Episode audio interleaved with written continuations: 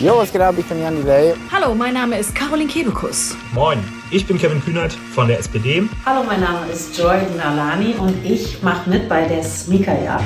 Ich hab dem Teufel meine Seele verkauft, gegen ein paar neue Nikes eingetauscht. Ja, ja, ja, finde ich auch. Denn diese Schuhe haben den Haken einfach raus. Meine Nikes stellen deine in den Schatten. Linda Zerwakis schickt ein Signal direkt vom Suezkanal aus Ägypten. Das kann also vieles bedeuten. Ich nehme nicht an, dass er da ausgeladen wird, sondern dass er eher ein Schiff durchfährt mit unserem Schuh drauf. Blutziffer ist nicht gut, aber cool ist er. Sneaker. Kein Kleidungsstück wird so gehypt. Millionenfach gekauft, millionenfach ausgelatscht und weggeschmissen. Viele Hersteller versprechen, dass mit den Schuhen etwas Nachhaltiges passiert. Aber stimmt das auch? Wir starten ein Experiment. Wir haben alte Sneaker von Promis eingesammelt und sie mit GPS-Trackern ausgestattet. So gehen sie auf ihre letzte Reise. Halten die Hersteller Wort oder landen die Sneaker doch irgendwo auf dem Müll in Afrika oder Asien? Ihr seid mir egal, denn ich hab neue Nikes. Die Sneakerjagd. Ein Podcast von Melanie Böff, Christian Salewski und Felix Rohrbeck. Ich hab neue Nikes. Die Sneakerjagd ist eine Recherche von NDR, Zeit und dem Recherche-Startup Flip. Und einige Schuhe sind übrigens auch noch unterwegs. Wo genau die Sneaker landen und über welche genaue Route, all das könnt ihr nachverfolgen auf www.sneakerjagd.de. Hi Felix, hi Christian. Ja. Schön, dass ihr heute da seid. Ja, kommt mal rein, macht euch gemütlich. Hier im schönen NDR-Info-Studio in Hamburg. Jo, schön hier zu sein. Ja, vielen Dank. Ich freue mich sehr, dass wir diesen Podcast jetzt starten. Und jetzt habe ich gerade eben schon sehr viel erzählt über Sneakerjagd. Was genau heißt denn die Sneakerjagd? Ja, die Sneakerjagd ist äh, so eine wilde Idee von uns, dass wir gesagt haben, wir wollen rausfinden, was äh, passiert eigentlich mit diesen Millionen alten Sneakern, diesen Schuhen, die äh, irgendwann ja entsorgt werden müssen, wenn sie ausgelatscht sind. Und da haben wir gesagt, äh, um das rauszufinden, äh, verpassen wir denen GPS-Peilsender. Dann speisen die dann ein auf verschiedenen Entsorgungswegen und schauen dann, äh, wo, die, wo die landen und verfolgen sie dann im Zweifel rund um die ganze Welt. My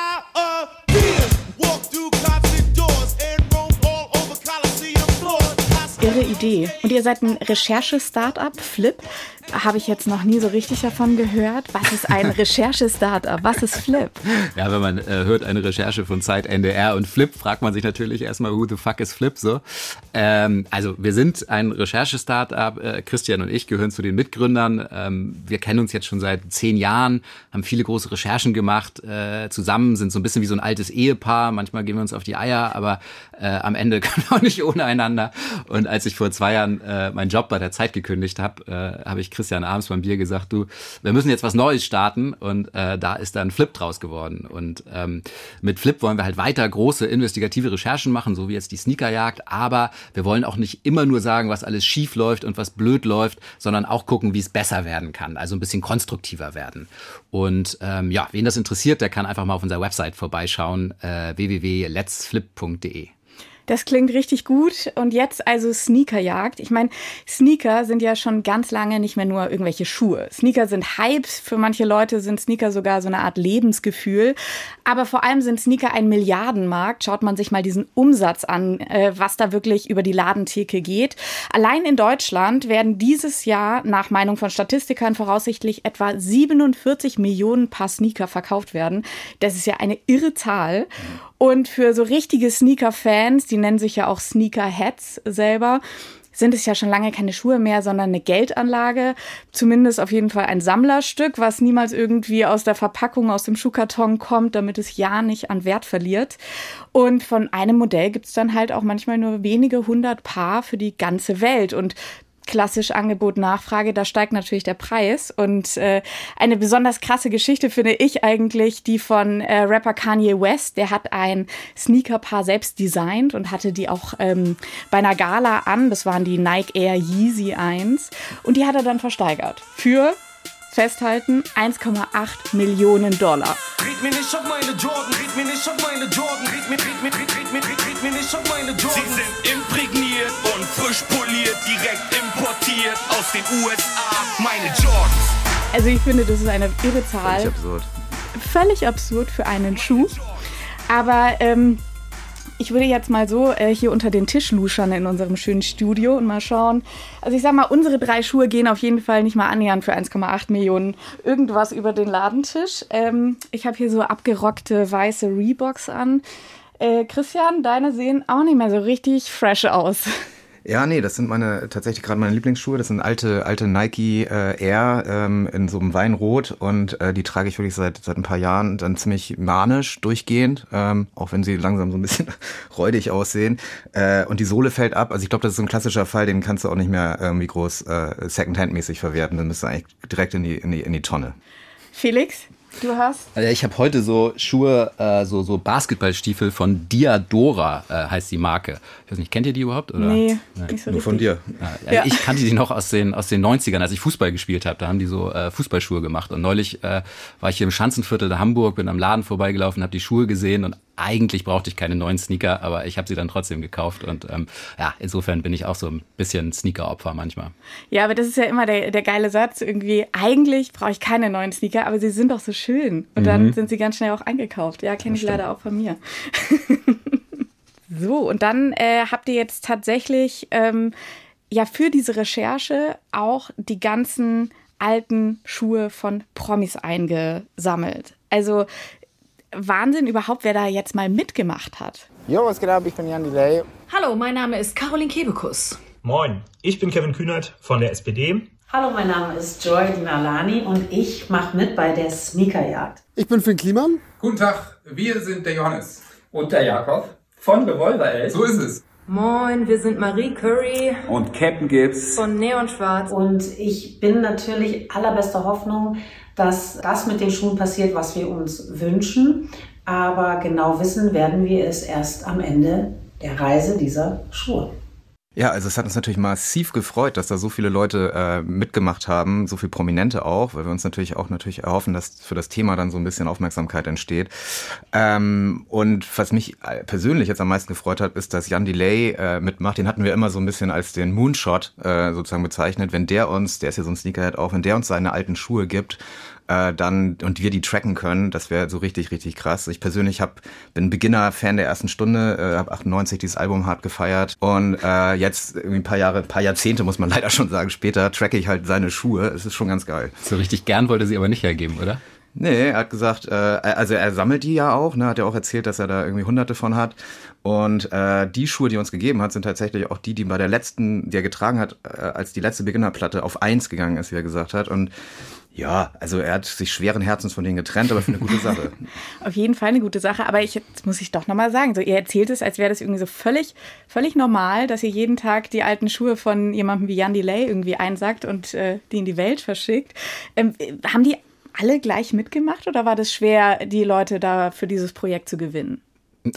Also mittlerweile kommt uns das schon fast normal vor, weil wir uns jetzt ja schon lange mit Sneakern und alten Sneakern und so weiter beschäftigen.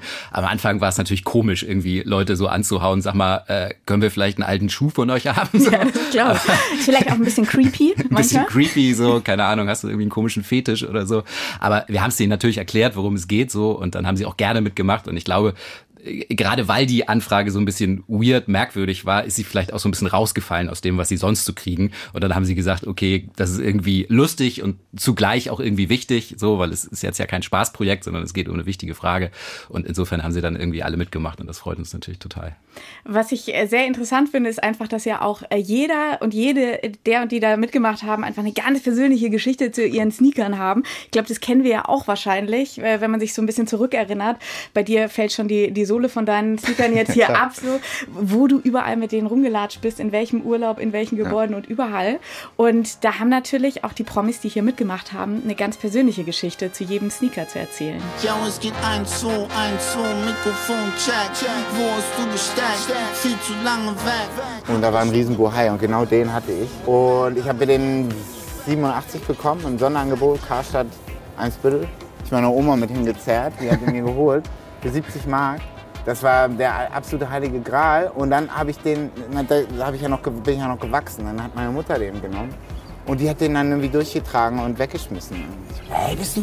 Oh Gott. Sie, oh, Entschuldigung. Und das habe ich jetzt gerade noch mal im, äh, in diesem Bericht gesehen und von mir noch mal Salz in die Wunden geschlagen. Aber ich habe auch echt an meine ersten Jordans, die Dreier Jordans, total durchgelatscht, halt Sohle rausgerissen ja. damals. Also echte Dreier Jordans, ne, von 91. Sohle rausgerissen, damit ich überhaupt reinpasse.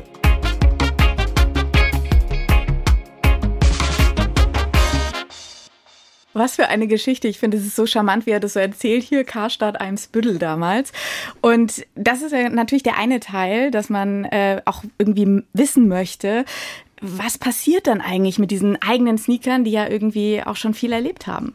Hallo, mein Name ist Caroline Kebekus. Ich finde die ganze Aktion super spannend, weil ähm, ich mich natürlich auch für das Thema Mode interessiere, nicht nur an mir, sondern auch im äh, Sinne der Nachhaltigkeit. Und was passiert mit denen? Werden die verbrannt? Werden die auseinandergebaut? Wird was Neues aus denen gemacht? Äh, werde ich sie wiedersehen als Plastiktüte oder als Duschhaube? Keine Ahnung. Hallo, mein Name ist Joy Dinalani und beim Recycling würde mich interessieren, ob er wirklich fachgerecht recycelt wird oder nur verbrannt wird oder vielleicht auch auf einer illegalen Müllhalde landet. Ich bin Finn Kliman und ich bin sehr gespannt, was da passiert. Ich habe schon öfter was in, in eine kleine Tonne geschmissen, wenn ich es nicht mehr brauchte. Äh, aber immer nur in so einem Zustand, dass man auch denkt, so, ja, das kann man noch tragen. Deswegen mal gucken, was daraus wird. Ich bin Kevin Kühnert von der SPD. Jeder von uns wirft in Deutschland im Schnitt fünf, vielleicht sogar sechs Paar Schuhe im Jahr weg. Und auch ich würde jetzt wahrscheinlich mit solchen Schuhen zur nächsten Mülltonne gehen und sie dort entsorgen. Ja, zur nächsten Mülltonne gehen und die einfach wegschmeißen.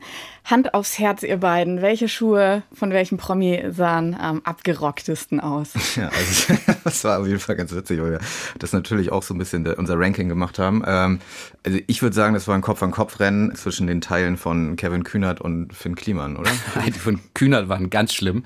Also äh, es lief ja vor kurzem auch so eine Doku äh, über Kevin Kühnert. Da hat er die Schuhe die ganze Zeit getragen, die er uns dann geschickt hat und die muss er wirklich super lange getragen haben. Und äh, wie soll ich sagen, also wir haben uns die Schuhe genauer angeguckt. Vielleicht sollte man Kevin Kühner doch mal zum Orthopäden schicken.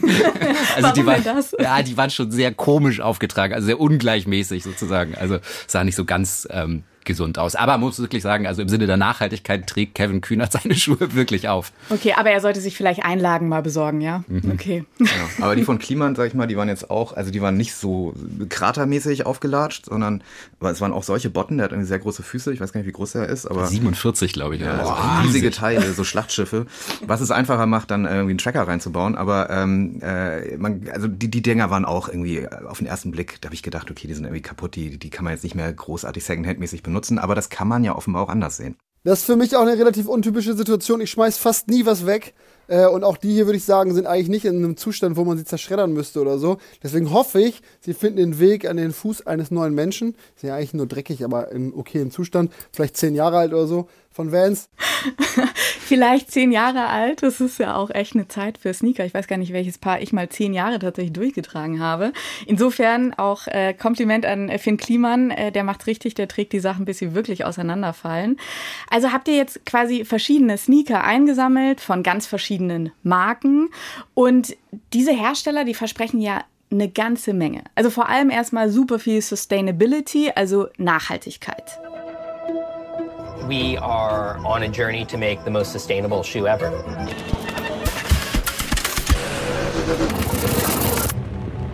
We have been spending a lot of time trying to figure out how to reduce our carbon footprint. Sustainability at Nike, though, is not new. We divert over a billion plastic bottles a year. If we don't start now doing something, then we might not have that future to actually get to. Our job is to leave the world a better place. Welcome to the future of sports surfaces made with Nike Grind. That's not just sustainable, that's unstoppable. Das ist auch ganz dicke Hose, ne? Ja, große, große Versprechen bei Nike, aber eben nicht nur bei Nike, sondern auch bei anderen großen Sneaker-Herstellern wird da mit vielen grünen Versprechen um sich geworfen. Zum Beispiel bei Adidas, da stehen auch alle Zeichen auf Umwelt. Vor allem geht's hier um den Kampf gegen Plastik. You wear it, you wear it out, then you return it. we grind it up and remake it into something new. Loop 3 is the regenerative loop, made with nature. Our ultimate ambition is for a future where Adidas product is made using materials developed from natural ingredients. But what if products were made from materials designed to be reused, that aren't thrown away? Instead, they become something new all over again. Plastic waste is a problem. Innovation is our solution. Join the fight to help end plastic waste. Ja, mach mit beim Kampf äh, gegen Plastik. Ähm, ja, könnte man sich auf jeden Fall angesprochen fühlen. Und diese Versprechen, die werden auf jeden Fall immer weiter aufgebauscht. Also äh, Kampf gegen Plastik in den Weltmeeren, aus Plastik werden neue Schuhe bei Adidas, aus alten Sneakern von Nike werden zum Beispiel neue Bodenbelege für Sportplätze. Dann ist die Rede davon, dass Materialien so designt werden sollen, dass sie eben wiederverwendbar sind. Also das heißt, von Anfang an soll ähm, die Wiederverwendbarkeit irgendwie mitgedacht werden, damit eben die Schuhe nicht nur weggeschmissen werden, sondern am Ende zu etwas völlig Neuem werden. Dann ist die Rede von großer Kreislaufwirtschaft, Sustainability, alles soll nachhaltig und grün werden. Also ich finde, das sind wahnsinnig große Versprechen. Ja, genau. Also das hat uns auch irritiert, dass natürlich sozusagen jetzt die Modeindustrie insgesamt sich immer grüner geriert und das natürlich in einer Zeit, in der die Modeindustrie auch äh, hart in der Kritik steht. Also Stichwort Fast Fashion. Äh, es geht da nicht nur um Schuhe, sondern um Klamotten insgesamt. Äh, die Kollektionen werden immer schneller, immer weniger nachhaltig ist die Analyse. Und das alles zusammen hat natürlich auch einen riesigen Anteil an den weltweiten CO2-Emissionen. Also die, die Modeindustrie ist eine der dreckigsten Branchen überhaupt. Absolut. Und die Modeindustrie, die produziert tatsächlich je nach Quelle 1,2 bis 1,7 Milliarden Tonnen Kohlendioxidemissionen. Also das ist Wahnsinn. Das ist vor allem mehr als die Luft- und Schiff Schifffahrt zusammengenommen. Und schauen wir uns das mal irgendwie weltweit an, dann entspricht das drei bis fünf Prozent der weltweiten CO2-Emissionen. Ja, es ist äh, wirklich ein Riesenanteil und man vergisst das, finde ich, auch immer wieder. Also übers Fliegen wird so viel diskutiert, so, ob man das noch machen kann und so weiter. Aber sich neue Klamotten kaufen, so ist völlig normal. Und es geht auch nicht nur um CO2, also man kann sich da ganz verschiedene Bereiche angucken. Es geht auch zum Beispiel um den Wasserverbrauch. Also insgesamt fließen, glaube ich, 11 Prozent des gesamten Wasserverbrauchs in der Industrie in die Fabriken der Modeindustrie. Also sozusagen, egal wo man hinguckt, äh, Fast Fashion ist einfach eine riesen Umweltschweinerei. Absolut. Und wir kriegen ja davon am Ende auch eigentlich nichts mit. Also wir, wir gehen ins Geschäft oder kaufen es online und dann tragen wir das und dann wird neu gekauft, machen uns aber wahrscheinlich gar nicht mal so viele Gedanken und ich finde, das wird auch einfach nicht transparent gemacht. Trotzdem, wenn wir uns diese ganzen Zahlen anschauen, diese ganze äh, Schweinerei, die da irgendwie passiert mit der Umwelt, dann heißt es natürlich am Ende, dass die Hersteller eine wahnsinnige Verantwortung irgendwie haben sollten. Also sie haben sie, glaube ich, und sie sollten sie auch übernehmen, diese Verantwortung. Genau, und das ist jetzt ja quasi das Ziel auch dieses Projekts, dass wir diese ganzen Versprechen mal testen wollen und herausfinden wollen, ist das jetzt alles Bullshit oder ist da was dran? ähm, und das eben durch dieses Projekt GPS-Sneaker tracken. Ähm, also ist das alles nur Greenwashing oder müllen die Hersteller den Planeten einfach in immer höherer Geschwindigkeit weiter zu mit alten äh, Sneakern äh, oder passiert da tatsächlich was Sinnvolles mit den Schuhen? Also weil wenn man jetzt auch in, in so einen Laden reingeht und äh, sich da umguckt, dann hat man das Gefühl, die haben die Zeichen der Zeit schon erkannt. Da ist überall von Nachhaltigkeit die Rede und so weiter. Deswegen stehen die, ähm, die Hersteller natürlich im Fokus, aber ähm, auch die Händler, die sich ja auch grün generieren und die auch einen Anteil daran haben. Das heißt, wir haben jetzt nicht nur den Herstellern die Sneaker wieder untergejubelt, sondern auch einigen Händlern äh, und aber auch zum Beispiel karikativen Organisationen wie das Deutsche Rote Kreuz, weil äh, Finn Kliman hat ja vorhin auch erzählt, er schmeißt die auch immer in so Altkleiderboxen. Da wollten wir natürlich auch wissen, was passiert damit. Also wir haben die Sneaker sozusagen auf ganz verschiedene Wege äh, eingespeist in das System. Genau, sind ja am Ende elf. Ähm, elf Paar Sneaker von elf Prominenten. Eine gute Fußballmannschaftsgröße und die haben wir in elf verschiedenen Wegen eingespeist und wie Felix schon sagte, ganz breit uns aufgestellt. Also von karitativen Altkleidersammlungen, ähm, äh, wie beim Roten Kreuz, aber auch kommerzielle Textilsammlungen gibt's auch. Da sind wir, haben wir es natürlich auch reingeschmissen. Ähm, und eben genau Rücknahmeprogramme, Recyclingprogramme von den Herstellern und Händlern. So, das ist die ganze Bandbreite. Und da steht sie, diese sweet little thing, die Verkäuferin, ja, ja, die Verkäuferin. Mm. Sie sagt, für dich ist alles gratis, alles so gratis. Stell dir vor,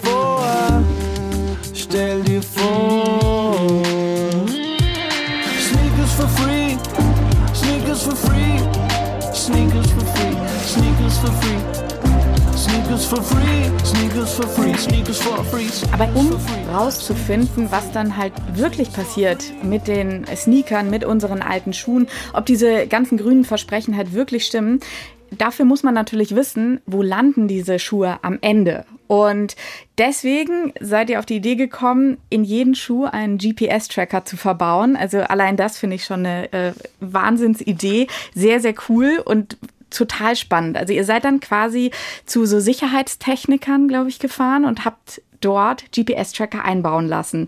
Wenn ich mir das jetzt so vorstelle, GPS-Tracker, dann stelle ich mir das so, weiß ich nicht, so in Knopfgröße, vielleicht äh, kleiner Finger, äh, Fingernagelgröße vor. ähm, ja. Wie ist es eigentlich? Ja, es wäre schön, äh, wenn die so klein wären. Also, weil das war die größte Frage am Anfang. Nachdem wir diese Spinnetti-Idee hatten, haben wir uns natürlich gefragt, kriegt man da überhaupt ein GPS dann da rein? Und es ist leider in der Praxis so, ähm, dass diese Dinger ziemlich groß sind, zumindest für so eine Schuhsohle, wo wir sie dann reinpressen mussten, ziemlich groß sind, weil da auch ein riesen Akku zugehört und so weiter. Und ähm, du hast eben gesagt, Sicherheitstechniker, das ist so eine Firma äh, aus Kaiserslautern, Viamon, äh, die sind auf GPS-Tracking spezialisiert. Normalerweise tracken die so Solarmodule, aber jetzt halt eben Turnschuhe für uns.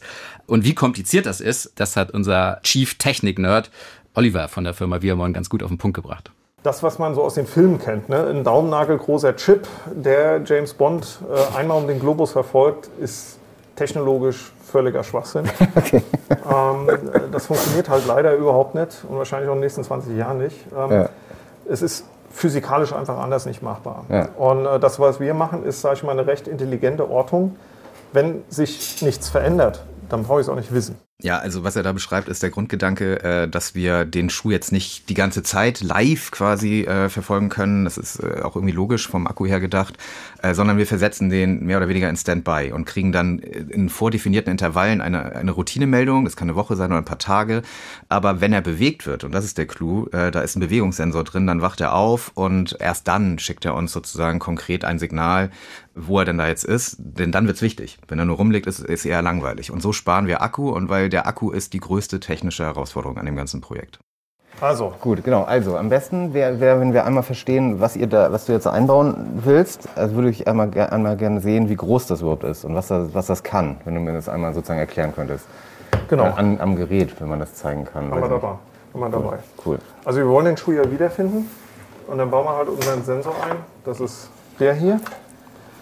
Normalerweise ist der halt nicht unvergossen, sondern ist quasi als, als Package ja. Ähm, in unseren eigentlichen Produkten drin. Der ist jetzt ungefähr, ja, sagen wir mal so 8 bis 10 Millimeter dick mit dem Akku.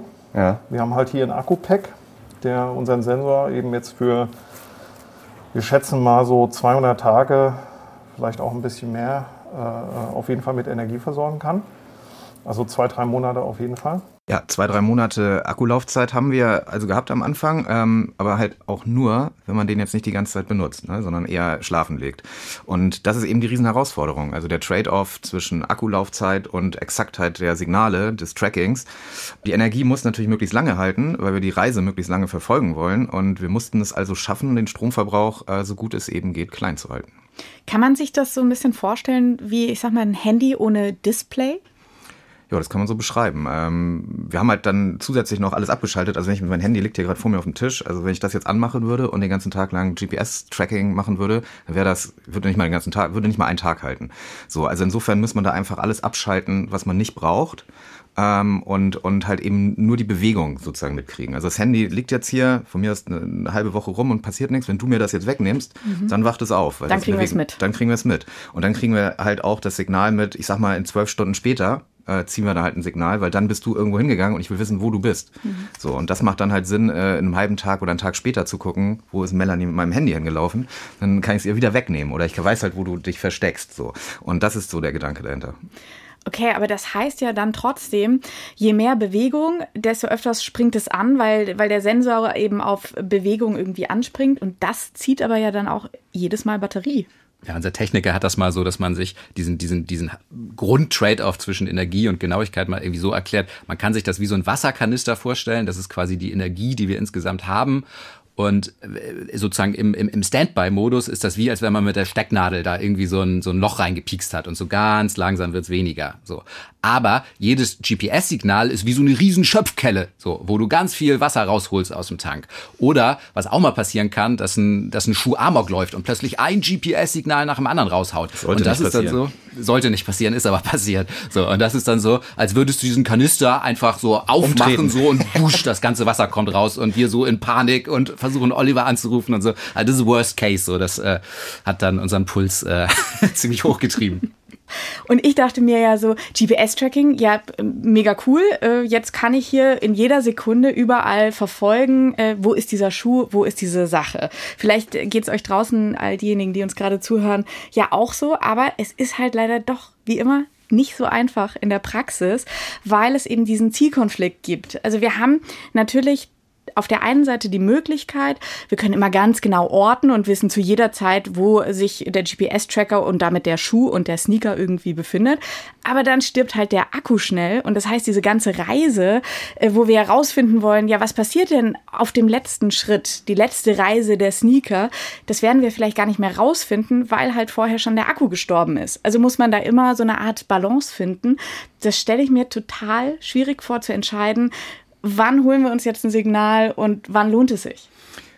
Ja, also zum Ende hin haben wir, haben wir dann natürlich sozusagen die Routinesignale, die man dann braucht, irgendwie auf wöchentlich geschaltet. Äh, Also es wurde halt natürlich, wird man immer sparsamer.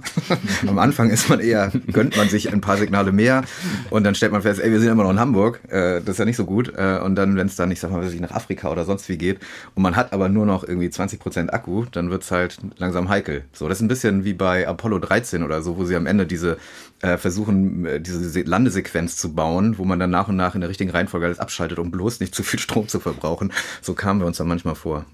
Ah, Darf ich auch noch was Nerdiges sagen? Unbedingt. Um es noch Nee, mein komplizierter zu Job. machen.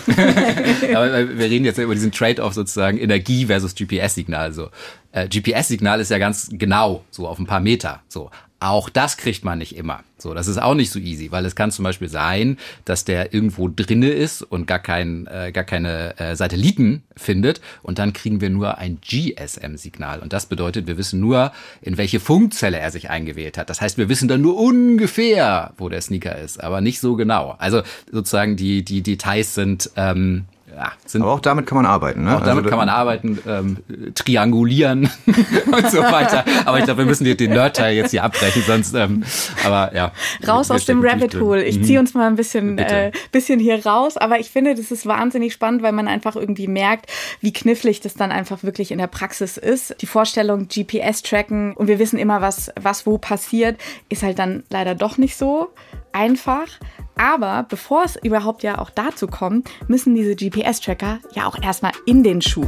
Ich fühl mich wie ein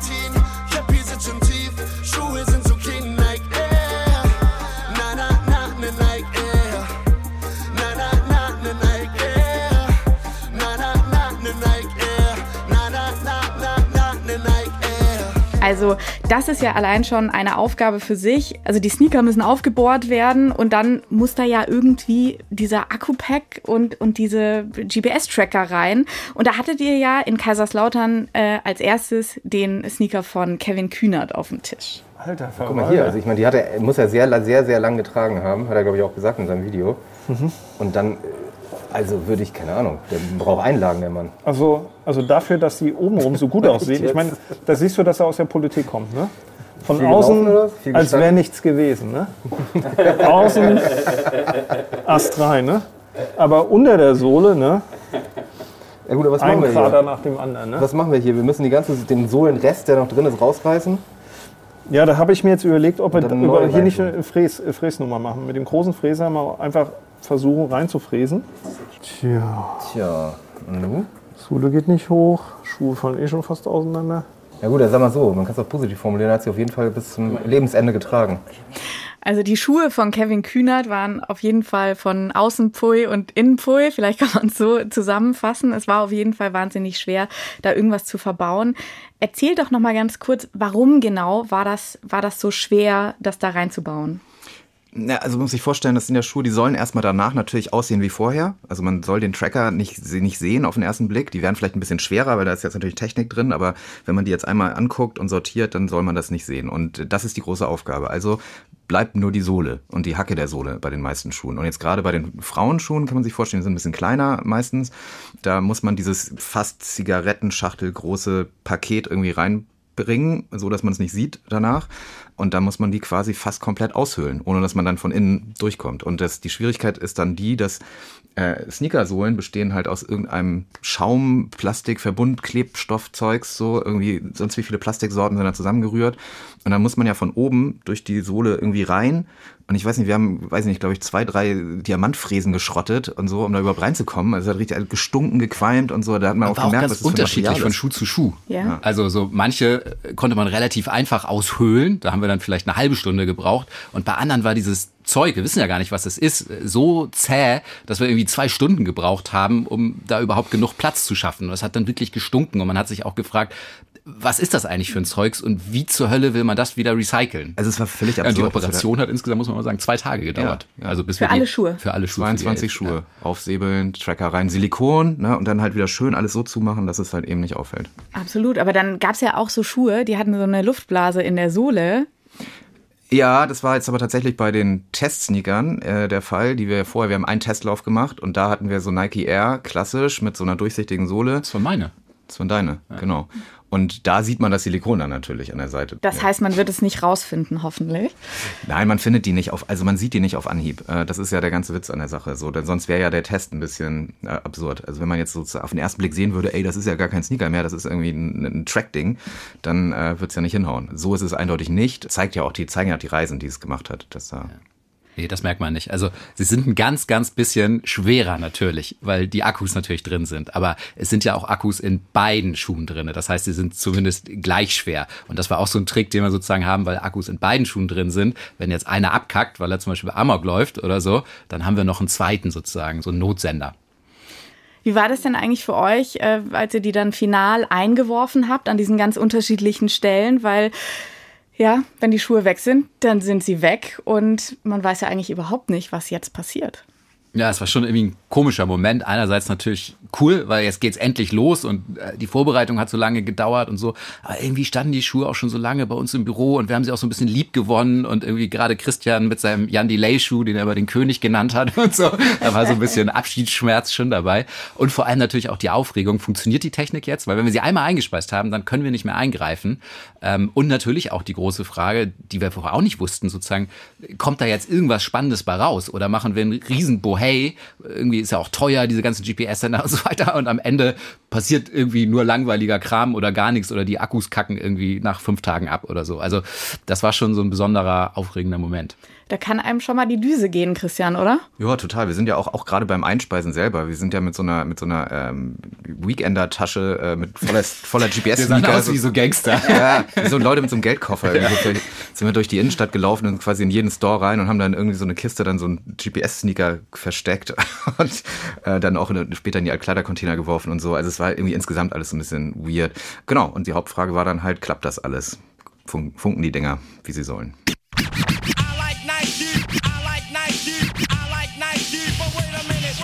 Ja, viel mehr können wir euch an dieser Stelle tatsächlich noch nicht verraten, weil die Reise der Sneaker, die ist ja noch nicht vorbei. Aber schon mal vorneweg, einige der Sneaker, die sind bis heute richtig weit gereist. In LKW und sogar auf Schiffen. Linda Zerwakis schickt ein Signal direkt vom Suezkanal, ein GSM-Signal ähm, aus Ägypten. Das kann also vieles bedeuten. Ich nehme nicht an, dass er da ausgeladen wird, sondern dass er eher ein Schiff durchfährt mit unserem Schuh drauf. Ja, und einige haben auch eher eine erstaunlich kurze Reise gemacht. Das hat uns, glaube ich, alle ziemlich überrascht. Das Schöne ist, Jan Delay von den Toten wieder auferstanden. Jan Delay lebt wieder. So, und das Signal ist hier. Wir haben ja die ganze Zeit schon irgendwie grob GSM-Signale gehabt rund um den Volkspark hier, rund um das HSV-Stadion. Ihr seid mir egal, denn ich hab neue Nikes. Ich hab neue. Aha. Keiner will durch die Hölle barfuß gehen. Doch irgendwer muss den bösen Part übernehmen. Doch irgendwer muss den bösen Part übernehmen.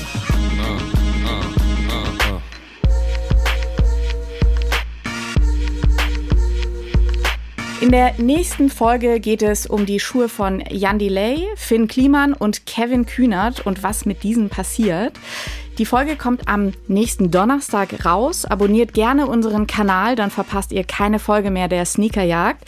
Und wenn euch interessiert, welchen Weg die einzelnen elf Sneaker tatsächlich hinter sich gelassen haben, dann schaut doch mal rein bei www.sneakerjagd.de. Da veröffentlichen wir nach und nach den einzelnen Weg jedes einzelnen Schuhs und damit vielen, vielen Dank, Christian, vielen Dank, Felix, dass ihr heute dabei wart für diesen Start des Podcasts, für den Start der Sneakerjagd. Ich bin wahnsinnig gespannt und freue mich sehr auf die nächste Folge mit euch.